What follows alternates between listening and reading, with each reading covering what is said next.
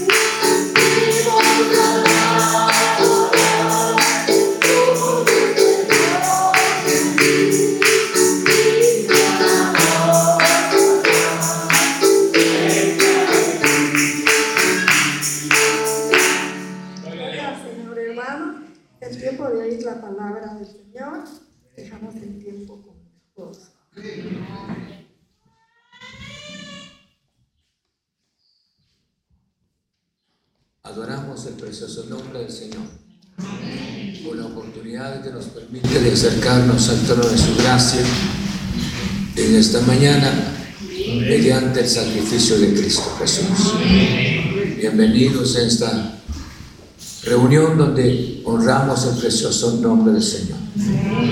Vamos a orar al Señor, queremos que Él hable nuestro corazón mediante su gloriosa palabra. Señor, te adoramos y honramos tu precioso nombre. Estamos nuevamente acá reunidos para que tú nos hables mediante tu palabra. Queremos, Señor Jesús, no como nosotros deseamos, sino como tú crees conveniente. Te rogamos que ilumine nuestra mente, nuestro espíritu, y que como hijos tuyos podamos aceptar el consejo. Señor, muchas gracias, gracias, gracias, Padre. Y yo te ruego que cada vida sea bendecida mediante la palabra y que el Santo Espíritu, Señor, puede depositar, lo hace, que Él deposite la palabra en cada corazón obediente. Y cada corazón obediente, Señor, puede entender la razón por la que está aquí, la razón de por la que fue por la razón de que fue redimido por ti. Señor, muchas gracias. Obra en nuestras vidas mediante la gracia de nuestro glorioso Señor Jesucristo. Muchas gracias. Amén. Queremos darle la bienvenida también a nuestros hermanos y amigos que están en sintonía de la transmisión de la palabra del Señor. Estamos en la carta a los Efesios. Estamos Efesios, hoy nos corresponde Efesios capítulo 5. Efesios encontramos como toda la palabra una enseñanza tan preciosa. Efesios capítulo 5. Vamos a leer los primeros, los, los versículos en el capítulo 21 y 22, en adelante leemos la palabra. Capítulo 5, versículo 21 en adelante. ¿Estamos? Dice la Biblia de esta manera. Someteos unos a otros en el temor de Dios. Las casadas estén sujetas a sus propios maridos como al Señor. Porque el marido es cabeza de la mujer, así como Cristo es cabeza de la iglesia, la cual es su cuerpo, y él es Salvador. Amén. El verso 24 dice, así que, como la iglesia está sujeta a Cristo, así también las casadas lo estén a sus maridos que en todo. Pueden sentarse. Vamos a estudiar la palabra del Señor Necesitamos que el Santo Espíritu ilumine nuestra mente. No solamente, sino que nos ayude a entender sobre todo cuál es el propósito divino del Señor para su pueblo. Quisiera hablarles sobre el, título, el orden divino. El orden divino. ¿Cómo quiere Dios que debemos de vivir? ¿Y cómo hemos deseado nosotros vivir? Dice la Biblia de esta manera que mis pensamientos no son vuestros pensamientos, ni mis caminos sean vuestros caminos. Dice la Biblia, vayamos entonces en el versículo 21. Dice la palabra del Señor, Someteos unos a otros en el temor de Dios. Cuando menciona la palabra del Señor, el pensamiento de someterse, hermanos, es clave para entender el punto de vista acerca de las adecuadas relaciones personales no solamente en el hogar, sino también en la iglesia. ¿Cómo podemos entender esta palabra? Hablemos en término general en cuanto a este sometimiento. Este término es bastante drástico para usted y es drástico para mí muchas veces. ¿Cómo podemos someternos nosotros bajo una autoridad?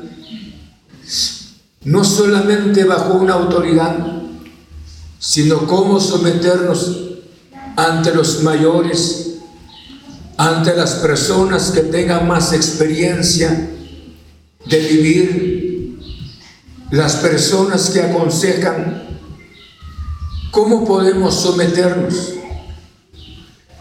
Si yo le diera una hoja a cada uno de los que estamos acá, cada persona, si le preguntaras, ¿usted ama a Cristo Jesús?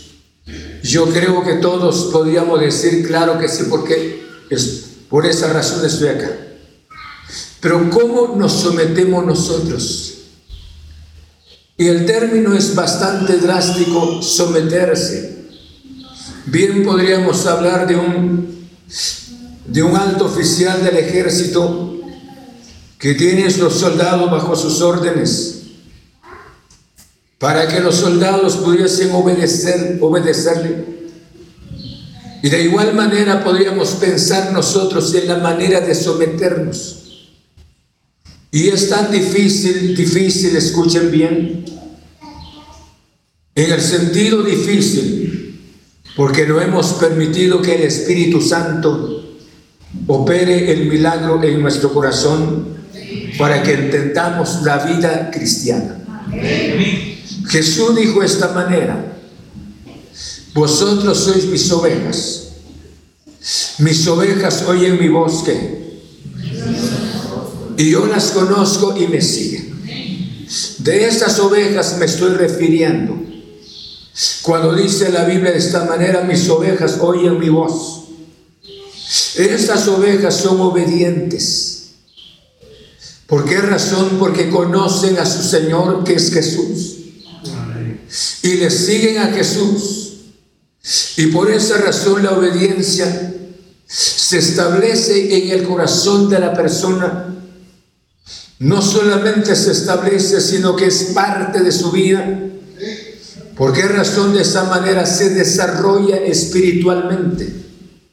Porque cuando el, Espíritu no ha obrado en nuestro corazón, nosotros vivimos desintegrados, estamos en la iglesia, oímos la palabra del Señor, pero cada uno de nosotros somos una autoridad. ¿Por qué razón no coincido con Él? Y yo no coincido con ella tampoco. Y aunque Él tenga un buen testimonio, aunque ella tenga un buen testimonio, pero yo llego a una conclusión y digo, yo conozco a Dios, ¿para qué necesitar de ellos? Dice la Biblia de esta manera. Y esto es importante. Y esto no solamente entra en el ámbito cristiano, entra en todos los aspectos de la vida. Incluso, hermanos, nuestro compromiso con, con nuestro país, nuestro compromiso con las autoridades. Dice la Biblia en, la carta a los Efesios, perdón, en la carta a los Hebreos, dice la Biblia en el capítulo 13, solamente para pensar un momento lo que pudiese ser nuestra vida ante la presencia del Señor, en el verso, veamos, cuando dice obedeced a vuestros pastores, verso 17. ¿Cómo entra esta porción de la palabra? Escuchen, cuando dice la Biblia, someteos los unos a los otros en el temor del Señor. Verso 17, obedeced a vuestros pastores y sujetaos a ellos. ¿Cómo se puede, se puede cumplir esto en nosotros? Escuchen. Si nosotros, si nosotros somos una autoridad, si nosotros entendemos, malinterpretamos la palabra sujeción, Muchas veces decimos, no estuve sujeto a mis padres y ahora que puedo estar sujeto a otro extraño. La casada podría decir, yo no estuve sujeta a, mis padres para que esté sujeta a un hombre. Y de igual manera nuestro problema es bastante difícil. Por esa razón he titulado el orden divino. El orden divino. Cuando el apóstol mediante el Espíritu dijo estas palabras, obedeced a vuestros pastores y sujetaos a ellos. ¿Por qué razón? Porque se le estaba hablando una congregación que conoció a Cristo Jesús. Una congregación lavada por la sangre de Cristo Jesús. Entonces una congregación lavada por la sangre de Cristo que nació de nuevo. No le cuesta la manera como sujetarse. ¿Por qué razón? Porque la persona lavada por la sangre de Cristo está sujeta a nuestro Señor y está sujeta también por el orden correcto que Dios ha establecido sobre la tierra. Por esa razón dice, obedeced a vuestros pastores y sujetaos a ellos.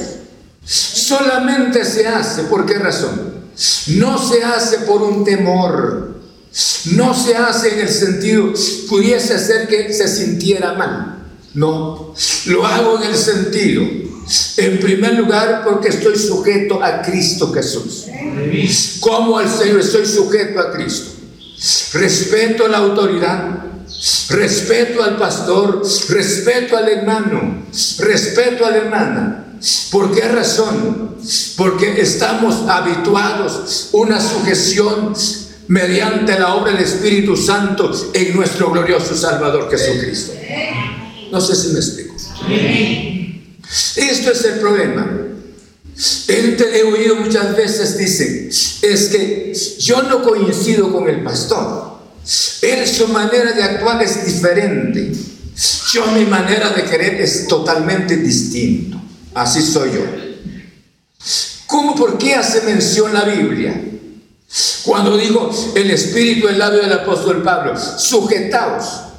Cuando menciona esta, de esta manera, someteos unos a otros en el temor de Dios. Yo creo que las cosas cambiarían tanto, escuchen antes de hablar del matrimonio. Cambiaría tanto. Por ejemplo, el la esposa esté sujeta a su, a su esposo, no por temor, no porque el hombre la esté demandando una sujeción, sino que ella está tan habituada a sujetarse a Cristo nuestro Señor. Y como está sujeta a Cristo Jesús, no le es nada difícil sujetarse a Él. ¿Por qué razón? Porque el hombre es un hombre sabio, el hombre es un hombre inteligente. Un hombre no es el hombre que chantajea, que aprovecha las oportunidades, cómo explotarla, sino que él también está sujeta a ella. Ambas personas se sujetan. ¿Por qué razón? No estoy buscando mis intereses en ella, ni mi esposa buscando sus intereses en este servidor. Y yo creo que no solamente ella se sujeta hacia mí, porque a ella no le cuesta, porque está sujeta a Cristo Jesús. Y en este sentido el esposo está sujeto también a Cristo Jesús. Vela por las necesidades de su esposa. Vela por las necesidades pensando en la comida, pensando en el vestuario, pensando en el calzado. Él es el que vela porque está sujeto. Ambas personas se unifican en, en ese sentido, en la sujeción. Segundo, si los hijos llegaran a entender la sujeción, dice la Biblia, dice de esta manera la palabra, hijos obedeced en el Señor a vuestros padres Obedeced en el Señor a vuestros padres. Y esto se llama sujeción. Es sujeción. Está sujeto. Por esa razón, en el libro de, antes de explicar esta palabra, dice en el libro de, en la carta a los Efesios, por esa razón dice la Biblia, hijos, obedeced en el Señor a vuestros padres, porque esto es justo. Honra a tu padre y a tu madre, que es el primer mandamiento con promesa, para que te vaya bien y seas de larga vida, escuchen bien, sobre la tierra. Ahora, si tú eres hijo, oíme, que me escuche bien, si eres hijo y eres obediente a tus padres, yo creo que no, la primera obediencia que has prestado a tus padres, lo aprendiste de Dios como hijo. Entonces si lo aprendiste de Dios, nunca te es difícil sujetarte a un ministerio. Porque ya conociste la sujeción en Dios y has visto una autoridad de carácter, de carácter paternal. Y esta autoridad te ayuda ¿Por qué razón? Rige tu vida. Dice, honra a tu padre y a tu madre para que te vaya bien y seas de larga vida sobre la tierra. ¿Por qué razón el consejo de un padre sabio? El consejo de una madre sabia. Busque el bien del hijo. Cuando el hijo y la hija obedece, dice, dice de esta manera, para que vivas, para que la vida sea larga sobre la tierra no larga de calvario, no largo de sufrimientos, sino larga, una vida larga con bendiciones en el Señor, porque se oyó el consejo del Padre, se oyó el consejo de una madre. Nunca le es difícil al venir a la iglesia, no nunca le es difícil sujetarse bajo un ministerio. ¿Qué dice hermano pastor? Por eso dice la Biblia, obedeced a vuestros pastores y sujetaos a ellos, porque ellos velan por vuestras almas. No sé si me explico. Cada persona, por eso le decía, al hablar de la sujeción, y esto es un tema de suma importancia, porque yo creo que la familia caminaría mucho mejor. No estoy hablando de un matrimonio perfecto cuando existe la sujeción. Y no estoy hablando de una familia perfecta. Estoy hablando de armonía, yo había dicho estas palabras, el tiempo es corto. Dios nos permitió nacer, que piense en la fecha en que nació, los años que vayamos caminando. Y estos años, escuche bien, Señor mío, los años que Dios, o nosotros sentimos largo el tiempo, pero ante la presencia del Señor, Dios ha limitado nuestro tiempo. No vamos a vivir 200, 300, 500 años. Dios ha limitado, ha determinado nuestro tiempo. Solo que usted y yo no sabemos cuándo. Pero Dios quiere que vivamos ese tiempo de aquí para acá si fuera posible.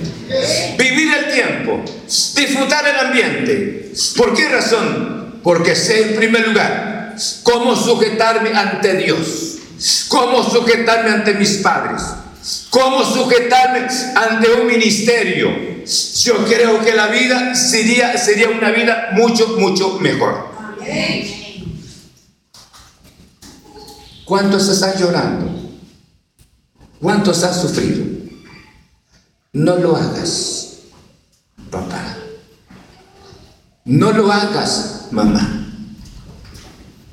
Esta es mi voluntad. Esta es mi decisión. Y como ya estaba la decisión, nunca Preguntaron, le preguntaron al pastor, ¿qué dice usted?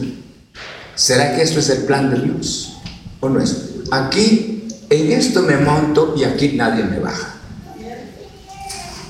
Ya vienen las lágrimas, viene el sufrimiento, porque este hijo, esta hija, nunca conoció la sujeción a Dios y nunca conoció la sujeción hacia sus padres y nunca conoció la sujeción hacia un ministerio. Serio, ¿verdad? Es que la vida es sencilla. La vida, no sé si me están oyendo. La vida es sencilla. Yo veo que la, hacen tan, tan difícil para ser, dice, para ser cristiano. ¿Cómo cuesta? Yo no. Y tener un matrimonio es un calvario. Le dicen al joven, todavía no te has casado. No te cases. No, hombre, que disfrute la vida. Porque nunca son felices. El que es feliz aconseja. Hazlo. Ahí atrás, por favor. Escuchen. Esto es interesante. Por esa razón, el Señor, cuando hablando el labio del apóstol, someteos, someteos los unos, y esto es tan importante. Cuando hace mención la palabra, someteos unos a otros en el temor de Dios. Esa, o sea, la base fundamental. Yo no me voy a sujetar hacia Él porque lo veo bastante serio de carácter, o lo veo tan afable, lo veo tan comunicativo. No, me puedo sujetar porque yo ya sé cómo es la sujeción en Dios. En primer lugar, pero ¿quién podría sujetarse a Dios? y luego estar sujeto a sus padres como hijo y estar sujeto a un ministerio. No. Por esa razón no crecemos. Cada persona con su, dice la Biblia en los libros de los jueces y en el libro de Josué, los últimos capítulos, cada persona hacía lo que bien le parecía. Y eso nos pasa a nosotros. Y el dolor no es para Dios. Y el dolor, escuchen, no es para los padres, me refiero solamente. Ellos como padres sufren, lloran, pero quien sufre más son los hijos con las hijas. Y el dolor no es para el pastor, porque a él no le pidieron el consejo. ¿Qué dice? ¿Lo hago o no lo hago? ¿Qué piensa usted? Ya que usted es el siervo del Señor. Por eso es obedecer a vuestros pastores y sujetaos a ellos. Un miembro que conoce verdaderamente a Jesús está sujeto a Cristo. Él es el siervo de Dios. Voy a estar sujeto. No me cuesta, porque conozco la sujeción en el Señor. Y cuando no es así, por esa razón brincamos. Hermanos, y Jesús dijo las palabras, mis ovejas que oyen mi voz. ¿Qué? ¿Ah? Y yo las conozco. Y luego, nosotros actuamos así y somos miembros tan especiales. Venimos y vamos y así como miembros de la iglesia del Señor. Y decimos, Señor, voy a la iglesia, pero no creo lo que, todo lo que dice el pastor, ¿qué? No acepto. Y eso, mis padres viejos ya, ellos no están actualizados en, en la tecnología que vivimos ahora. Hoy vivimos un ambiente diferente. ¿Sí? No, no estamos actualizados del total. Pero sin embargo, las experiencias, como decía mi esposa, un joven mira mejor. Pero un adulto, una persona grande, por no decir la otra palabra, observa más, piensa mejor, mira por los años que ha vivido. ¿Ya estamos? ¿Me entendieron? Ya se pueden ir entonces. Apenas les estoy dando una probabilidad. Ahora, por eso le decía esas palabras. Y esto es tan interesante. Hermanos, pero el apóstol Pablo, no solamente hablando en términos general de la sujeción, cuando dice de esta manera, someteos unos a otros en el temor de Dios. Yo creo que no habría ningún, ningún problema en ese sentido. Porque la persona conoce la sujeción, el sometimiento hacia nuestro Padre Celestial. Conoce la manera si hemos sometido bajo la autoridad del Señor. Por esa razón fue el crecimiento de la iglesia primitiva. Y todos caminaban unidos. Porque todos los miembros estaban sujetos a Cristo y estaban tan sujetos a un ministerio. Y se distinguía cuando alguien hacía algo incoherente, como el caso de Ananías y Zafira. Se distinguieron dentro de la misma congregación. Pero ahí la congregación unida. Hemos perdido mucho. Usted ha utilizado su carácter si yo he utilizado mi carácter. Hemos actuado mal. Pero ese mal es para su vida. Yo actúo, actúo con mi carácter humano. Destruyo tanto. Dios quiere lo mejor para nosotros. No cabe duda, usted está adorando mucho, mucho al Señor. Señor, te ruego por, te ruego por esto. Cuánta sujeción, cuánto sometimiento a la voluntad de Dios. Nos damos cuenta. A Él sí estoy, pero cuánto sometimiento bajo un ministerio. Cuánto sometimiento bajo la autoridad de los padres. No los tengo, mejor vivo así solo. Esta mañana Dios quiere lo mejor para nosotros. Le decía que esto no les voy a cobrar, pero más adelante les voy a cobrar lo que voy a presentar. ¿Estamos? Voy a hablarles sobre dos pasos importantes. El primero de ellos, la sujeción mutua. Y en segundo lugar, la sujeción voluntaria. ¿Por qué razón la sujeción mutua? Y eso es lo que Dios quiere en cuanto al hablar de nuestro matrimonio. El matrimonio, al hablar sobre la sujeción mutua, debe de vivir, se debe de vivir la armonía, la armonía en el hogar. Porque hoy estamos bajo la gracia. En el Antiguo Testamento se tenía un concepto totalmente distinto. Dice la Biblia de esta manera, eh, dice la Biblia, cuando una persona, un hombre, encuentra algo indecente en la vida de su esposa, rápidamente le permitía carta de divorcio. Había dos corrientes en ese entonces al hablar del matrimonio. La primera corriente era que los rabinos conservadores, ellos decían que la carta de divorcio solamente se permitía cuando la mujer haya caído en un, un de inmoralidad. El hombre le podía darle carta de divorcio, ¿sí? Y no solamente luego ellos llegaban a una conclusión.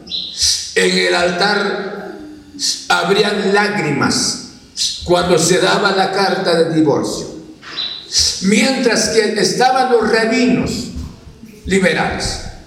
Ellos decían las palabras, se permite carta de divorcio si la mujer se expresara mal de los suelos y si la mujer no se tapara la cabeza en la calle y si la mujer platicara con algún hombre en la calle. Entonces si la mujer no le salía bien la comida, era con facilidad, se le daba carta de divorcio. Por esa razón cuando Jesús, cuando Jesús se presentó, le dijeron, les habló sobre el matrimonio. Ellos dijeron las palabras, ¿por qué Moisés nos permitió dar carta de divorcio? Y Jesús les dijo las palabras, por la dureza de vuestro corazón. Moisés os permitió dar carta de divorcio. Pero al principio no fue así. Hombre y mujer los crió Dios. Por tanto, el hombre dejará a su padre y a su madre y se unirá a su mujer. Y los dos serán una sola carne. Escuchen esto. Eso era. ¿Cómo se vivía? ¿Cómo se vivía en el matrimonio previo a la gracia? Perdone la palabra.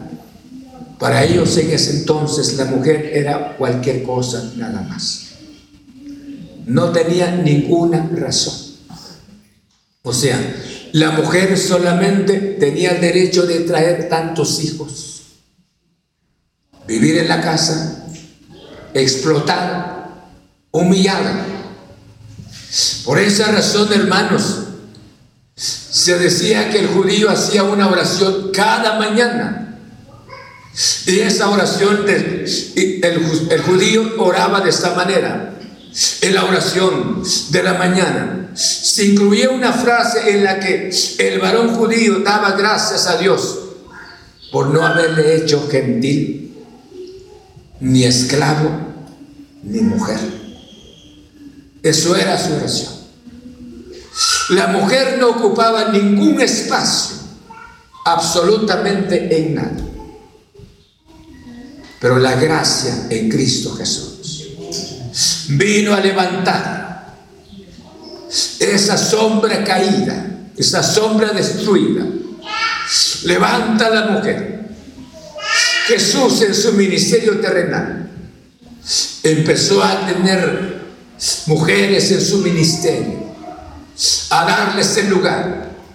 Dice la Biblia que las mujeres que tenían dinero contribuyeron en el ministerio de Jesús. Estaban con Jesús. Jesús visitó con tanta frecuencia a Marta y a María Lázaro. Y los visitó con frecuencia. Porque y Jesús se encuentra con una mujer totalmente destruida como la mujer samaritana. Bien podría decirle mucho, pero la gracia vino y levantó.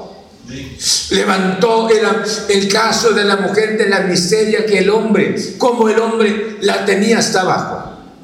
Por eso el Espíritu Santo en labio del apóstol Pablo dijo estas palabras, no hay judío ni griego, ni varón ni hembra, ni libre y esclavo sino todos somos uno en Cristo nuestro Señor. Y Jesús cuando se presentó en las bodas de Caná de Galilea, él llegó a restaurar el matrimonio en su estado original. Ahí fue a restaurar el matrimonio porque el matrimonio estaba caído, destruido en el concepto humano. Entonces, ahora Jesús levantó para darle lugar Bendito sea el nombre del Señor. Entonces la mujer empezó a ocupar un espacio muy importante. Hay personas todavía en el ambiente que vivimos, supuestamente cristianas. Dicen ellos de esta manera, la mujer no debe ocupar ningún espacio en la iglesia. ¿Por qué razón?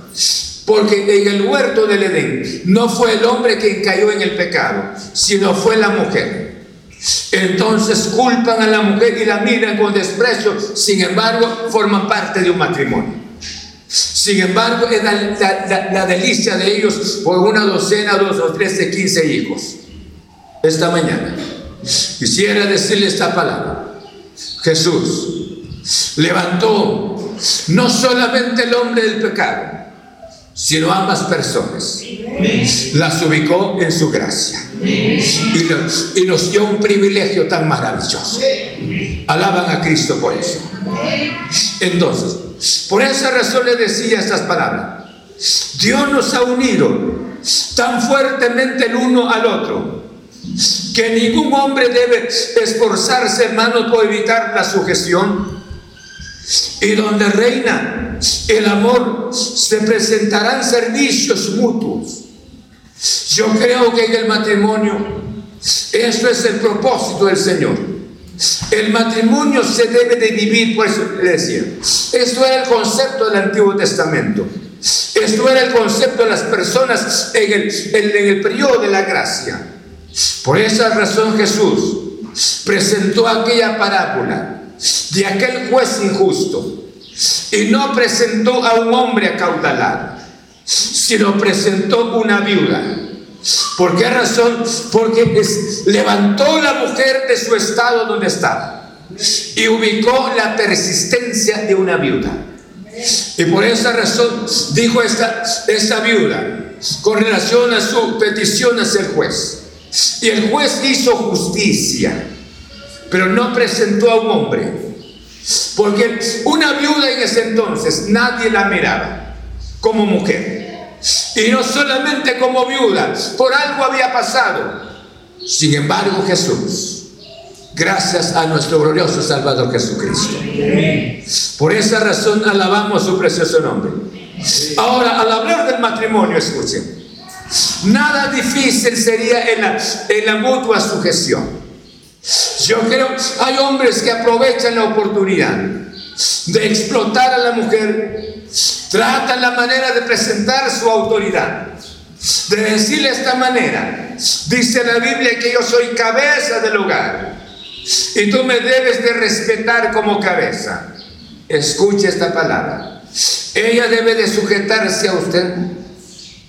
Cuando usted conozca bien la sujeción a Cristo Jesús, cuando usted está sujeto a Cristo, usted respeta a Jesús, ama la autoridad de Jesús y luego ama, ama un ministerio en la casa del Señor, está sujeto bajo este ministerio. Ella se va a sujetar.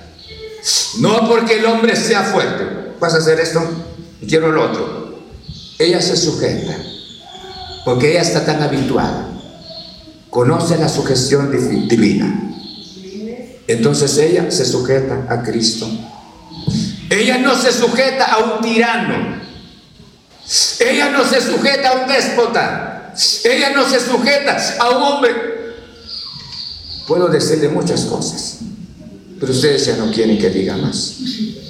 Allá me están haciendo una nariz bien. Aquí también otra nariz. Y es tan fácil sujetarse, dice, como al Señor.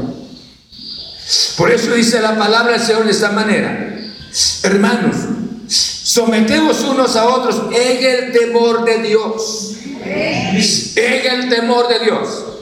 Ella se sujeta tan fácil porque sabe, conoce la autoridad del Señor y luego se sujeta hacia el hombre. Sabe que es cabeza de la casa, pero se sujeta con hermanos voluntariamente. Se sujeta en armonía. Se, se, sujeta con, con devoción, con entusiasmo, porque sabe que el hombre está bajo una autoridad. Y si está bajo esta autoridad divina, el hombre no es un aprovechado. Soy el hombre de la casa, ¿sí? Y tienes que verme, yo soy el que mira cómo estoy. Soy el hombre, tú eres la mujer y tienes que aprender a respetar. Es así dice el hermano pastor, ¿cómo lo, lo interpretan mal? Así dice el hermano pastor. Y ella muchas veces no tiene voz ni voto en la casa. No se anima a acercarse al hermano pastor para decirle, preguntarle, hermano, ¿es cierto que usted habló esa, esa herejía? Es que mire, es que tienes que sujetarte porque papá fue así con mamá. ¿sí? Y así fueron las cosas en la casa. Y aquí, mira, tengo mis bienes, pero tienes que sujetarte. ¿Sí? Tengo una cuenta en el banco también, pero tienes que sujetarte. Un aplauso para hermano pastor. Hay hombres, fíjate, ¿eres casado soltero? Hay hombres, hay hombres que son aprovechados. Chantajean tanto a la mujer con una escuela como esa hermana Rosa. Con escuela la chantajean tanto, uy, Dios mío, con palabras, y son tan poetas para cambiar las cosas y la mujer, y le cambia la mente, y aunque para su ruina, para su ruina. ¿En dónde están? ¿Me están oyendo algunos?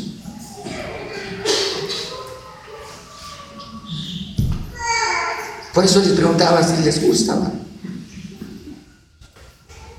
No les gusta tanto. Un grado de sujeción se debe a los superiores, superiores en edad.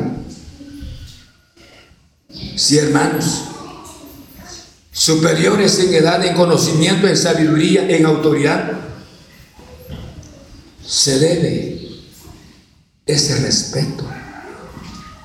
Nunca le cuesta al hijo, nunca le cuesta a nadie sujetarse, porque conoce la primera sujeción. No brinca, no trata la manera de decir, es que yo, es que yo soy, no, porque él está sujeto, ella está sujeto, estamos sujetos a Cristo. La base fundamental es estar sujeto a Cristo. Cuando nosotros, nosotros no estamos sujetos a Cristo Jesús, entonces vivimos como hijos bastardos. Como hijos bastardos, o sea, sin ninguna educación. La palabra es clave, por eso le decía, decía, un grado de sujeción se debe a los superiores. No solamente en edad, en conocimiento, en sabiduría. Muchas veces me quedo sentado escuchando a los jóvenes. Uno ya no llegó hasta ahí, pero ellos hablan de otros términos que tienen razón. Es el conocimiento, son las experiencias de ellos. Pero mientras su experiencia, aunque usted no llegó hasta ahí, pero sin embargo ya tiene experiencia en la vida, conoce al Señor, en su matrimonio haya vivido 30, 40 años ya, ha aprendido bastante, no es un calvario que no es una cruz que haya cargado, sino ha sido una bendición. ¿Por qué razón? Porque ella se le ha sujetado como esposa y lo ha hecho por amor. Y él se ha sujetado a ella por sus, me refiero, para suplir sus necesidades. Yo he dicho las palabras, joven, cuando he casado a alguien, joven, te van a juzgar la gente después. Porque si ella trajo los mismos vestidos desde hace, hace cuántos años se casó y como la ropa no se deteriora tanto y como no la lava, entonces pasaron 10 años, 15 años, es el mismo vestido que está usando. Y ella está, él está velando por ella, por sus necesidades. No. Toda la vida no hay dinero. Toda la vida no hay dinero. Miren las hermanas cómo se agachan, ¿verdad? Es que mira, es que necesito mi, apenas temblando, le dice, necesito mi ropita. No hay dinero. Mira, pues el mes de enero es la cuesta del año. ¿No has visto en la televisión? ¿No has visto cómo en el Facebook es la, es, la cuesta es la más, la más difícil? ¿Conoces una cuesta? Si la conozco, ve al barranco en tal lado, hay una cuesta, esa es la cuesta que está muy bien. Y todos los años, todos los meses son cuestas para él.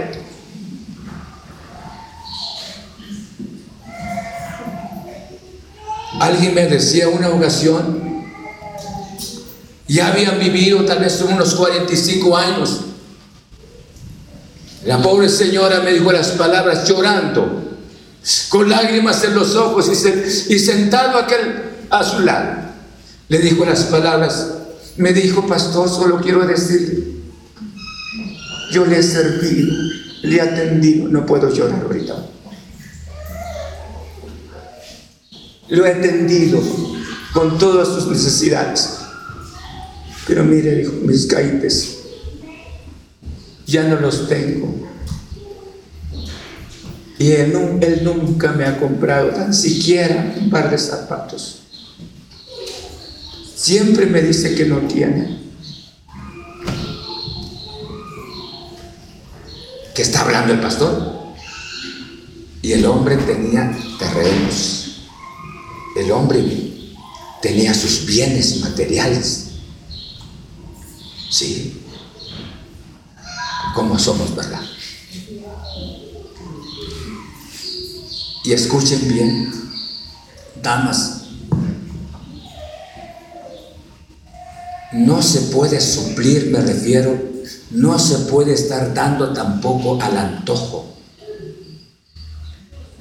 No puedes, no puede una dama estar explotando a su marido, a su esposo, si debe de ver sabiamente como ella le teme a Dios y el otro le teme a Dios. Ambas personas le temen a Dios.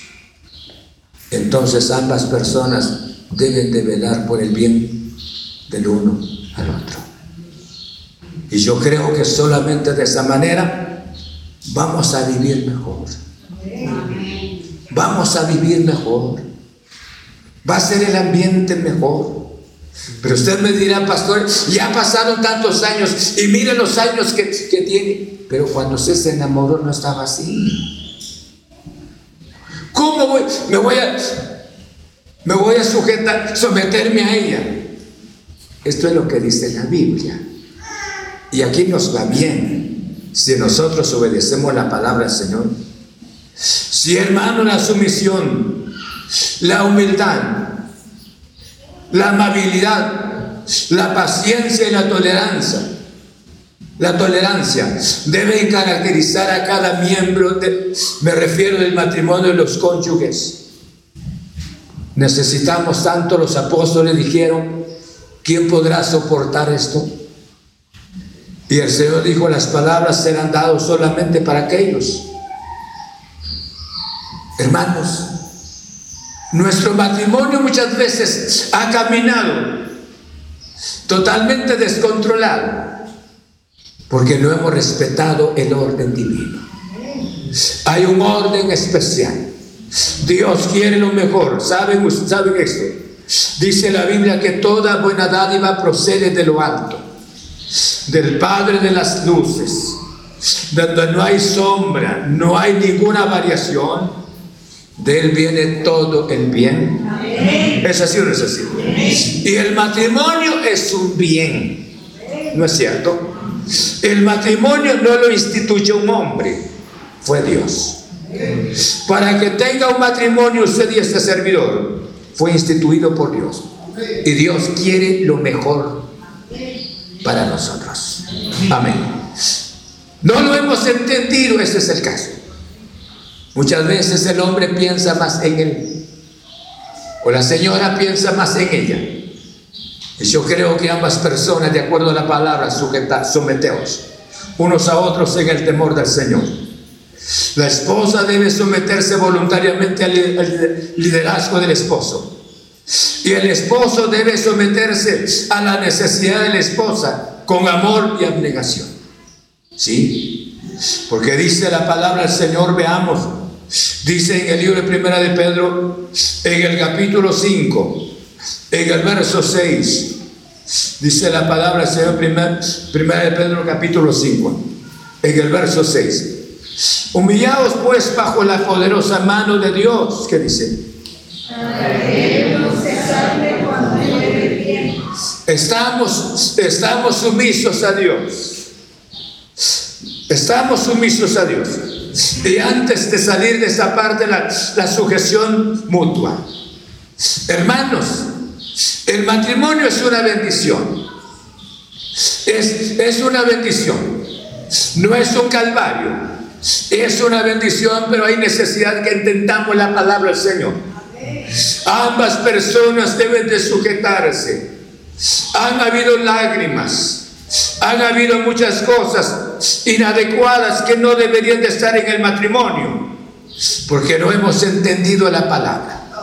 Y yo creo que entendiendo la palabra, Dios nos va a hacer humildes en nuestro espíritu. Cada esposa conoce a su esposo y cada esposo conoce a su esposa. Saben muchas veces cuánto de nosotros como hombres somos intocables. ¿Sí? Y cuántas mujeres de igual manera, por otro lado, son intocables, no se les puede hablar de algo porque rápidamente se irrita. Entonces Dios quiere que dejemos este carácter. No sé si me están oyendo. Yo creo para someternos, para que la armonía en el hogar, escuchen bien, para que la armonía en el hogar estemos nosotros viviendo como Dios quiere que debemos de vivir. En el nombre de Cristo Jesús. Concluyo en esta parte. Te casaste no para llevar un calvario, no para que seas infeliz. Si eres infeliz hasta el momento, porque no has entendido el orden divino. El propósito de Dios no es eso. Dios quiere que disfrutemos la vida. Pero debes de dejar tu carácter del que destruye, carácter que lesiona. Pidámosle a Dios humildad para que haya una sujeción mutua. No solamente ante la presencia del Señor, sino como también en la familia, en el hogar, no solamente en el hogar, Luego venimos a la casa del Señor, oímos su palabra y esta palabra nos ayuda tanto para que nosotros crezcamos espiritualmente porque estamos sujetos también a un ministerio. No nos cuesta porque conocemos claramente al Señor.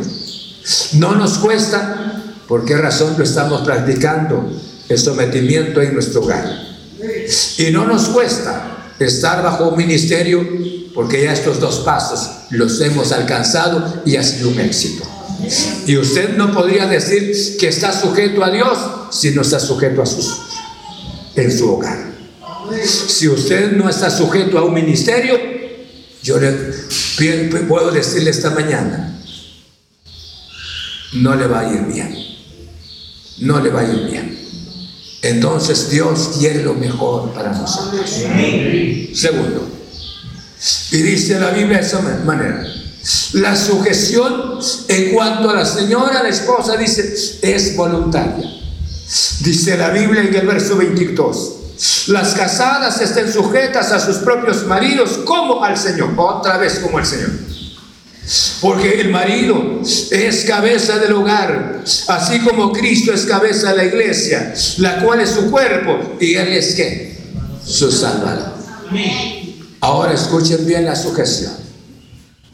¿Cuántos hombres reclaman esta sujeción? ¿Sí? Quisiera que me miraran los hombres. Que miraran, que miraran para acá. ¿Por qué razón? ¿Cuántos demandamos la sujeción a nuestra esposa? Pero nosotros como esposo no estamos sujetos a Cristo Jesús. Si el pastor nos hablara algo con relación a nuestras actitudes, ¿cuál podría ser su actitud? Nos enfurecemos y rápidamente tratamos de discutir con Él. Estamos sujetos. Pero sin embargo decimos, amamos a Dios. Ay Dios mío, tú eres el Dios que estoy delante de ti y yo te amo con todo mi corazón. No. Antes que deposites tu ofrenda, dice, tenemos que arreglar las cosas. Bien podríamos nosotros demandar la sujeción, pero esa sujeción es voluntaria. En el cuerpo de Cristo Jesús es voluntaria. Ah, por eso yo no la hago. ¿Sí? Las casadas estén sujetas a sus propios maridos. ¿Por qué razón? Dice Colosenses de esta manera. Veamos lo que dice la palabra. Hermanos Colosenses capítulo 3, en el verso 18. 3.18 del libro. ¿Es así o no es así? Leamos uno, dos y tres que dicen.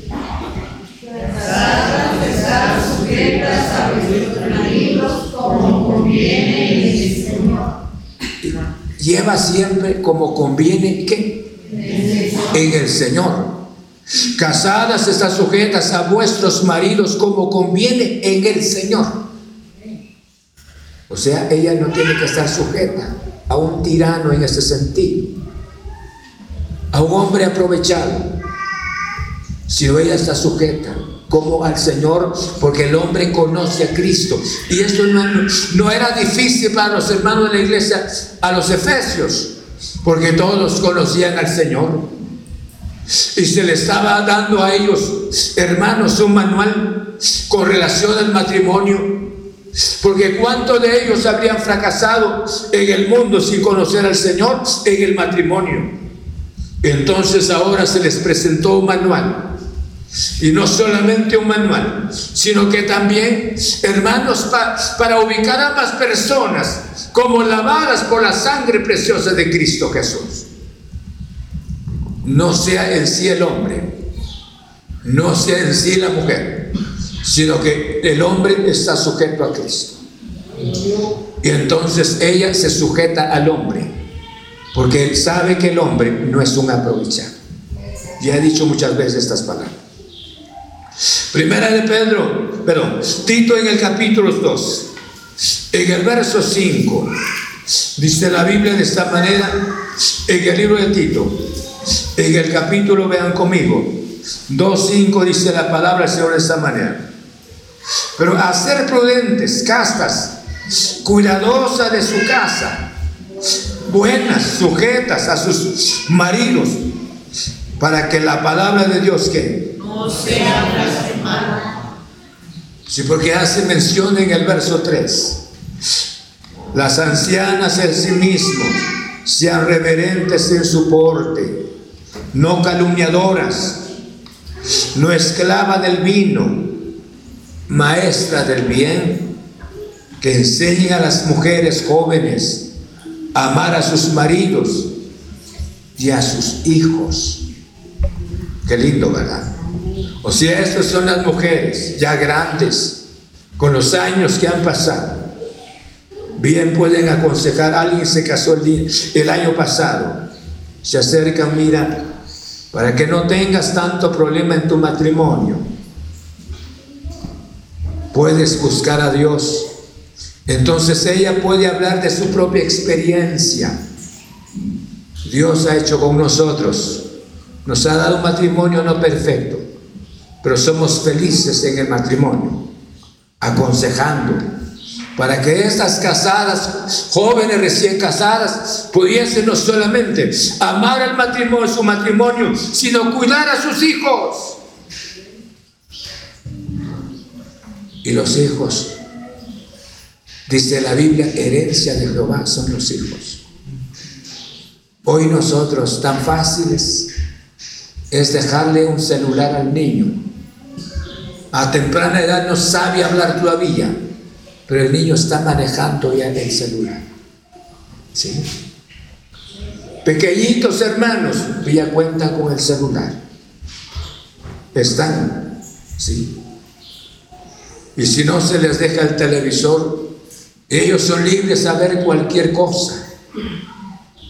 Cada niño anda teniendo ya la droga en su mano, ahí está, está con la droga que es el celular frecuentemente.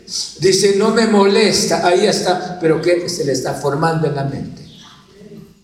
Mira tantas cosas. Ahí está abierto, ahí está el mundo abierto. Entonces, y dice que las, las, personas grandes, mujeres grandes, pueden aconsejar a estos jóvenes recién casados cómo amar al esposo y cómo cuidar a sus hijos para no dejarle un celular en las manos del hijo. ¿Sí? ¿Cuántos de nosotros hemos fallado tanto? en nuestra vida espiritual, en, nuestra en nuestro devocional. Si preguntara esta mañana cuántas familias tienen el privilegio de unirse como familia para orarle al Señor, rogarle a Dios para que los hijos estén de rodillas juntamente con los padres. No, cada hijo se va a su, a su, a su dormitorio Nunca le, da las buenas noches a papá ni a mamá. Se va a su dormitorio y estos dos de igual manera se van. Ya no oran, ya no hay oración en el hogar. Y el niño se está enriqueciendo supuestamente su mente de tantas películas. Y son películas extrañas. Hermanos, ahí las jovencitas llegan a aprender cómo peinarse, cómo arreglarse. Hermanos, cómo vestirse, cómo se visten las personas en Asia. Por ejemplo, en Asia, las jovencitas así se están vistiendo. Yo creo que nosotros como padres hemos perdido nuestra visión. Hemos dejado en manos de ellos algo que, se está formando una adicción, no solamente una adicción, sino está corrompiendo la mente de ellos. ¿Cuándo sería que sentarnos con ellos? Memoricemos una porción de la palabra. Hablemos un momento del Señor. Esta es la Biblia. Estás leyendo la Biblia. Has orado al Señor. Muchas veces no les preguntamos nada de esto. Y a eso se debe el deterioro en nuestra sociedad. No solamente los hijos, las familias que no conocen al Señor, sino nuestros hijos también. El día de mañana se enamora la jovencita, se enamora de un jovencito inconverso. ¿Por qué razón? porque nunca pudimos influir en la vida de ellos. Sí. Dice la Biblia hablando de esto, en el libro de Primera de Pedro capítulo, veamos Primera de, primera de Pedro capítulo 3, en el versículo, veamos esta porción de la palabra en el capítulo 3. Veamos en el verso, en el versículo 3 dice la Biblia, vuestro atavío no sea el, el externo, de peinados ostentosos, de adornos de oro o de vestidos lujosos. ¿Por qué razón? Muchas veces llegamos a pensar muchas cosas. Mejor sería que ella, que ella debe de andar así hasta con el cabello todo, que, ella, porque eso es bíblicamente no se debe de arreglar ella. Y la Biblia no está hablando de eso. En ese entonces se hacían unos peinados ostentosos, les llamaban. Peinados que la persona podía trabajar un largo tiempo, escuchen bien, un largo tiempo para ganarse ese dinero la mujer y luego para hacerse ese peinado. Y lo que ganó durante, si fuese posible, un largo tiempo, ganó ese dinero y solamente para una exhibición. Eso es lo que hace mención la palabra. Pero ¿cuánto le puede costar a usted un peinado, hermano? ¿Cuánto puede costarse arreglarse usted? Es que somos hijos del Señor. Usted no se debe de arreglar. Usted debe de estar así como hija del Señor. De otra manera se constituye hijo de las tinieblas. Él tiene mucho que decirle. Y sin embargo, él se arregla. Él se arregla, él se, hasta, se ubica hasta chinola en la cabeza, ¿verdad? Sí. Él sí se arregla. Sí. Pero ella que no, que camine. Así como está. Somos ingratos. Pensamos que estamos interpretando la Biblia claramente. No es así el peinado ostentoso era bastante caro. Caro. Esta mañana dice ahora con relación a las mujeres. Yo creo que una mujer, yo respeto su manera de pensar, pero una mujer debe de arreglarse. Debe de arreglarse. ¿Por qué razón? Porque usted como, como esposo, ¿cómo le encontró con el cabello así? ¿Cómo le encontró? No, chapudita, no, hombre. Bien arregladita. ¿Y por qué no se continúa arreglándose? Sí. Pensamos, entramos de una vez al extremo y decir las palabras peinados ostentosos. El verso 7 dice de esta manera, vosotros maridos igualmente, vivid con ella sabiamente, dando honor a la mujer como a vaso más frágil y como a coherederas de la gracia de la vida, para que vuestras oraciones que no tengan estorbo. ¿Cuántos de nosotros que nuestras oraciones no son aceptadas ante la presencia del Señor? porque no hemos amado, no le hemos dado el lugar a la mujer que le corresponde, que está a nuestro lado, a con quien convivimos, con quien nos relacionamos, quien nos da su calor físicamente, moral, y no le damos el lugar. Ahora, ¿cómo podríamos entender a los hermanos? ¿Cómo podríamos entender un ministerio? ¿Cómo podríamos entender a Dios? ¿Ya se cansaron? Ya los dejo ir. ¿Estamos oyendo todavía? Por eso dice la Biblia, de esta, manera, casadas están sujetas a vuestros maridos como conviene en el Señor. Entonces, fuera lo que, hermanos, nuestra oración no tenga estorbo.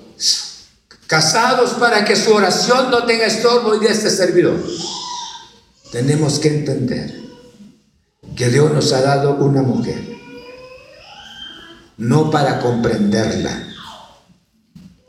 Y dice, es que no, le, no te entiendo, no te entiendo. Y Dios no se la dio para entenderla. Escuche bien, Dios se la dio para qué? Para amarla. Para amarla.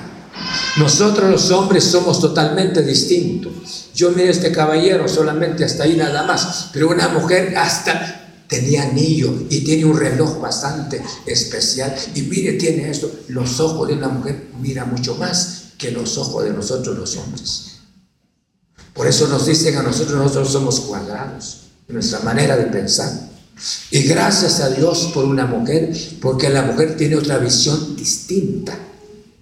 Por esa razón la Biblia, la Biblia no nos, no nos, no nos, no nos demanda a nosotros, hermanos, cómo entenderla.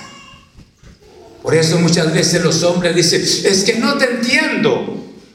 Este güero le dice a su esposa, no te entiendo. Es que la palabra no es entenderla, sino cómo amarla.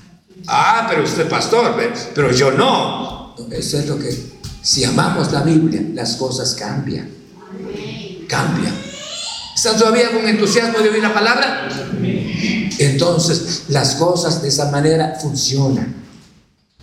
Dios le dé la gracia para vivir con ella. Porque de otra manera, dice la Biblia, para que vuestras oraciones no tengan estorbo.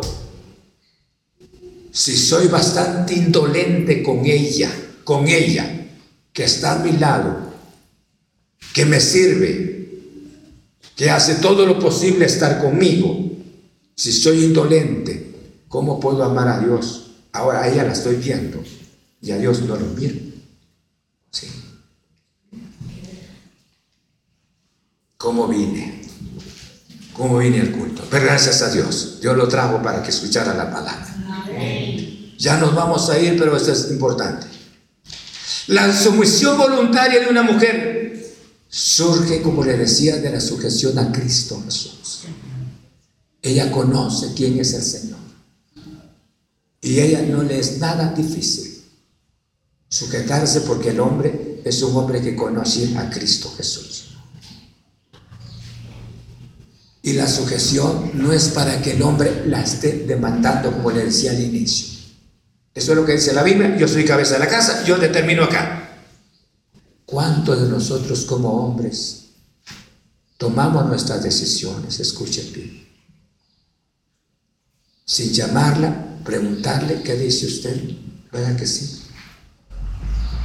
Este caballero le pregunto, decirle qué dice, qué dice reina, qué dice mi granito de azúcar o de limón, ¿Qué dice? Esto es lo que pienso hacer de esta manera.